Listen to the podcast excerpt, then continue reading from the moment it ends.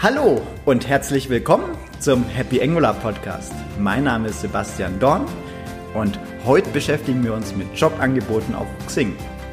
Für dich, wie du bessere Angebote bekommst, wie du mehr Gehalt bekommst und auch weitere Tipps für deine Bewerbung sind dabei.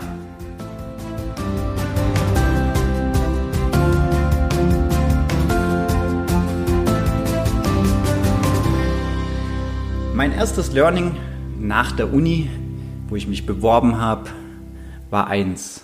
Ich habe nämlich zuerst fünf Bewerbungen rausgeschickt, erstmal zögerlich. Ich wollte nicht zu viele Vorstellungsgespräche haben, deswegen, ich dachte, fünf sollten reichen. Ich wurde dann zu einem Bewerbungsgespräch eingeladen.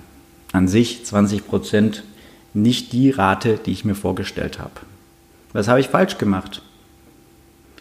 Hm, ich hatte alle Technologien nicht in den Lebenslauf mit reingepackt. Bewusst.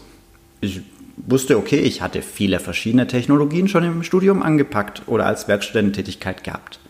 Aber ich wusste auch, ich kann mich auch in jede andere Technologie relativ zügig einarbeiten. Ich bin noch nicht Spezialist in einem Bereich, deswegen passt das doch schon. Ja, die Personaler sahen das anders haben gemerkt, oh, der hat noch gar keine Programmiererfahrung oder konnten sich es einfach nicht vorstellen. Ja, in der zweiten Runde dachte ich, okay, jetzt klotzt du, jetzt schickst du zehn Bewerbungen raus. Das habe ich gemacht, aber mit den Technologien. Also sowohl alle Technologien, die ich jemals im Studium irgendwie berührt hatte, waren da drin und auch bei jeder Werkstättentätigkeit, die ich während dem Studium irgendwie hatte, waren die Technologien aufgeführt. Was war das Ergebnis? Im Endeffekt von den zehn Bewerbungen hatte ich neun Vorstellungsgespräche. Oder hätte ich haben können. Mir waren es ehrlich gesagt viel zu viele. Deswegen habe ich mich auf ein paar wenige fokussiert. Deswegen für dich erstmal das Learning, schreib die Technologien auf jeden Fall mit rein. Und ich würde sogar weitergehen. Neben den Technologien in den Lebenslauf einmal als separate Sektion aufzuführen, auch bei jeder Station in deinem Lebenslauf mit aufführen, welche Technologie, sofern sie für die Stelle relevant ist, mit aufnehmen. Schreib auch am besten, welche Rolle in diesem Projekt du hattest. Also ob du jetzt Entwickler warst, ob du Tester warst oder die Projektleitung hattest. Schreib das mit rein. Die Personaler können dann dich besser einschätzen, habe ich gelernt für mich. So, beim Xing-Profil habe ich für mich festge äh, festgestellt, erstens möglichst viel bei Ich biete an reinschreiben. Da finden dich die Personaler, weiß Gott wie viele. Je mehr du da reinschreibst, desto besser finden die dich. Schreib aber auch bitte nur die Sachen rein, die dich wirklich auch interessieren. Sonst bekommst du Jobangebote, die, die willst du eigentlich gar nicht haben. Das heißt, wenn du ein äh, PLSQL machen möchtest, dann schreib es vielleicht auch nicht ganz so äh, rein, außer du meinst, bringst hier auch einen deutlichen Mehrwert rein. Ich zum Beispiel habe festgestellt, bei mir sind die Anfragen deutlich, deutlich besser geworden, wo ich von Entwickler auf Angular-Entwickler umgestellt habe. Genau. Außerdem, wenn ich jetzt so aus dem Nähkästchen plaudere, ich kriege so um die fünf Anfragen vermutlich im Monat. Das ist für mich, ich finde es überschaubar. Es könnten mehr sein, es könnten auch weniger sein, weil es sind immer noch, muss sagen, einfach auch unpassende, standardisierte Nachrichten noch mit dabei. Aber die Qualität steigt und das freut mich immer. Auch wenn, muss ich sagen, ich noch nie einen Job gewechselt habe, deswegen, aber man kann ja immer dran arbeiten. Bei den nicht passenden muss ich auch sagen, ich habe auch meine standardisierte Ablehnung mittlerweile vorbereitet. Das würde ich euch auch ans Herz legen, weil damit spart ihr euch einfach Zeit und bleibt aber auch noch höflich. Ich muss jetzt auch mal noch was loswerden. Bei mir dauert es meistens in der Regel ein bis zwei Wochen, vielleicht auch länger, bis ich diesen Personalern auch immer antworte, weil ich beantworte die Anfragen relativ ja, sporadisch ähm, da ich jetzt nicht unbedingt einen neuen Job brauche und die meistens, muss man auch sagen, nicht passend sind. Ja, ähm, ein anderes Thema sind auch noch ungefragte Anrufer von Headhuntern ähm, nach Festanstellungen, die fragen.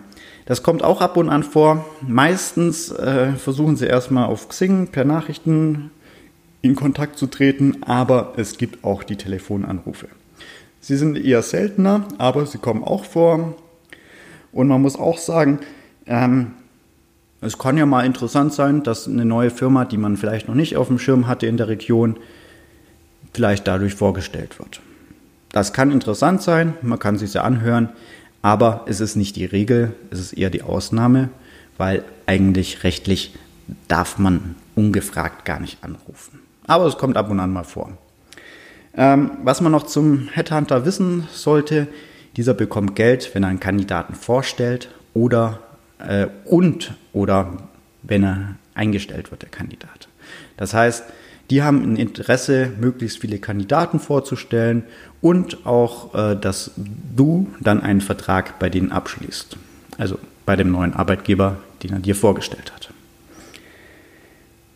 Man kann da auch so ein bisschen mal noch ein bisschen aus dem Nähkästchen plaudern, was so die Bezahlungen sind, weil die Firmen lassen sich das ja einiges kosten, wenn ein neues, neuer Mitarbeiter über einen Headhunter kommt. Das heißt, so es können dann im Extremfall bis zu einem Drittel von einem Jahresgehalt sein. Ich würde aber sagen, in der Regel ist ein bisschen weniger bei Entwicklern. Ähm, aber es ist doch eine ziemliche Hausnummer, die hier ausgegeben wird. Und die Vergütung ist meistens, wird ein Teil fällig bei einer Vorstellung, aber spätestens beim Unterschreiben des Arbeitsvertrags wird doch dann die Rechnung fällig. Also für euch, wenn ihr es wenn ihr, sagen wir mal, nach dem Studium seid und ihr wisst nicht genau bei welcher Firma, ist, sagen wir mal, so eine Personalvermittlung oder Personalberatung, wie man es vielleicht auch nennt, ganz gut. Und zur Abgrenzung zur Zeitarbeit, die stellen euch nicht direkt bei sich selber ein, sondern die vermitteln euch direkt an einen festen Arbeitgeber, den ihr vielleicht davor noch nicht auf dem Schirm hattet. So war es bei mir nach dem Studium und da bin ich auch ganz froh drum. Ähm, aktuell bin ich aber nicht so wirklich auf der Jobsuche, deswegen nehme ich äh, ja, wenig äh, Angebote an der Beratung hier wahr. So, was ihr natürlich auch noch machen könnt, um ähm, eure Skills zu präsentieren, ist natürlich auf GitHub ein bisschen Beispielcode, den ihr vielleicht im privaten äh, Zeitbereich, auf jeden Fall im privaten Zeitbereich gemacht habt ähm, einfach öffentlich zugänglich macht. Da könnt ihr auf eurem Lebenslauf oder so verweisen, aber macht euch da erstmal im ersten äh, Schritt wenig Hoffnung, dass der gelesen bzw. verstanden wird, weil im Endeffekt erstmal schaut der Personaler drüber, vielleicht der Headhunter. Die haben meistens aber nicht diesen technischen Tiefgrund, um diese äh, Programmcode zu sagen, boah, der sieht gut aus oder das hätte er vielleicht besser machen können. Nein, das nicht. Deswegen, daher müssen die Technologien in den Lebenslauf mit rein, aber nicht äh, unbedingt Programmcode. Den können dann wiederum der Fachbereich anschauen. Also wenn ihr schon mal eine Stufe weiter seid, kann das hilfreich sein. Aber man muss auch sagen, die schauen sich das nur, wenn ihr in der engeren Auswahl vielleicht noch detaillierter an aber es ist auf jeden Fall hilfreich, weil man dann sieht, okay, der zeigt Einsatz. Allein nur deswegen würde ich es machen. So, dann gibt es auch immer noch wieder so die ähm, Themen, hast du dich relativ speziell positioniert, also zum Beispiel wie bei mir, ich mache nur Angular-Entwicklung. Das ist natürlich sehr speziell. Da ist dann meine Einsatzmöglichkeiten vielleicht nicht so groß, wie wenn ich sage, ja, ich würde auch Node.js machen und Java und ja, das auch noch und das. Da wäre natürlich die Flexibilität beim Arbeitgeber ist natürlich viel größer. Dadurch hat es auch die Möglichkeit, dass man möglichst viele äh, Aufgaben oder Projekte an dich abgeben kann.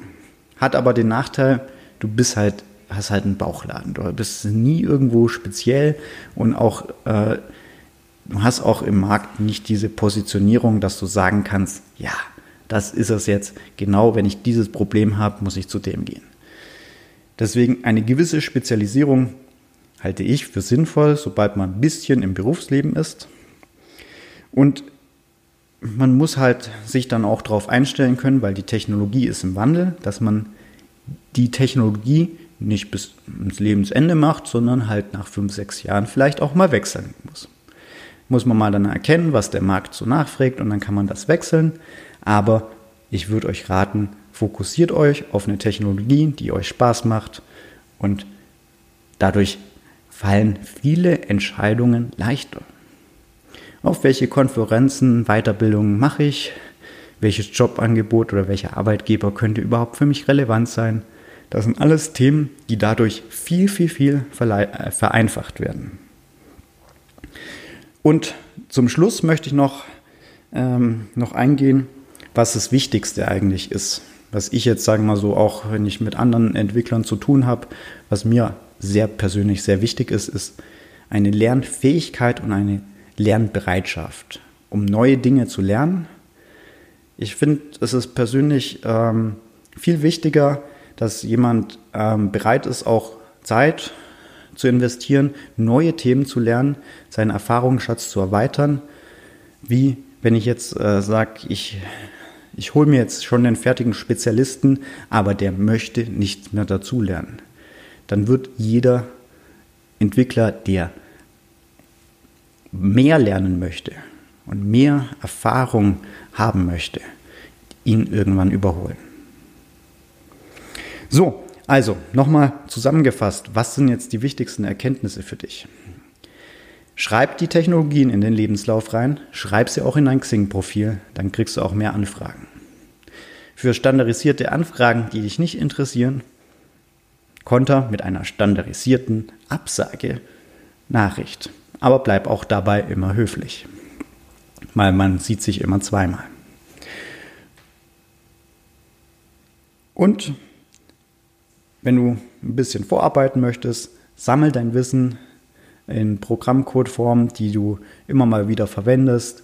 Das kannst du dann im privaten Zeitumfeld machen. Nochmal die Schwierigkeiten, die du im Job hattest, nochmal zu Hause zu programmieren und stell die Sachen auf GitHub zur Verfügung. Dann sieht der Personaler auch bei dir das Engagement und die Fachabteilung kann eventuell schon vor dem ersten Gespräch dich schon mal ein bisschen anhand vom Programmcode kennenlernen. So, das war jetzt an sich nicht viel zu Angular, aber das kommt sicherlich in der nächsten Folge wieder tiefer.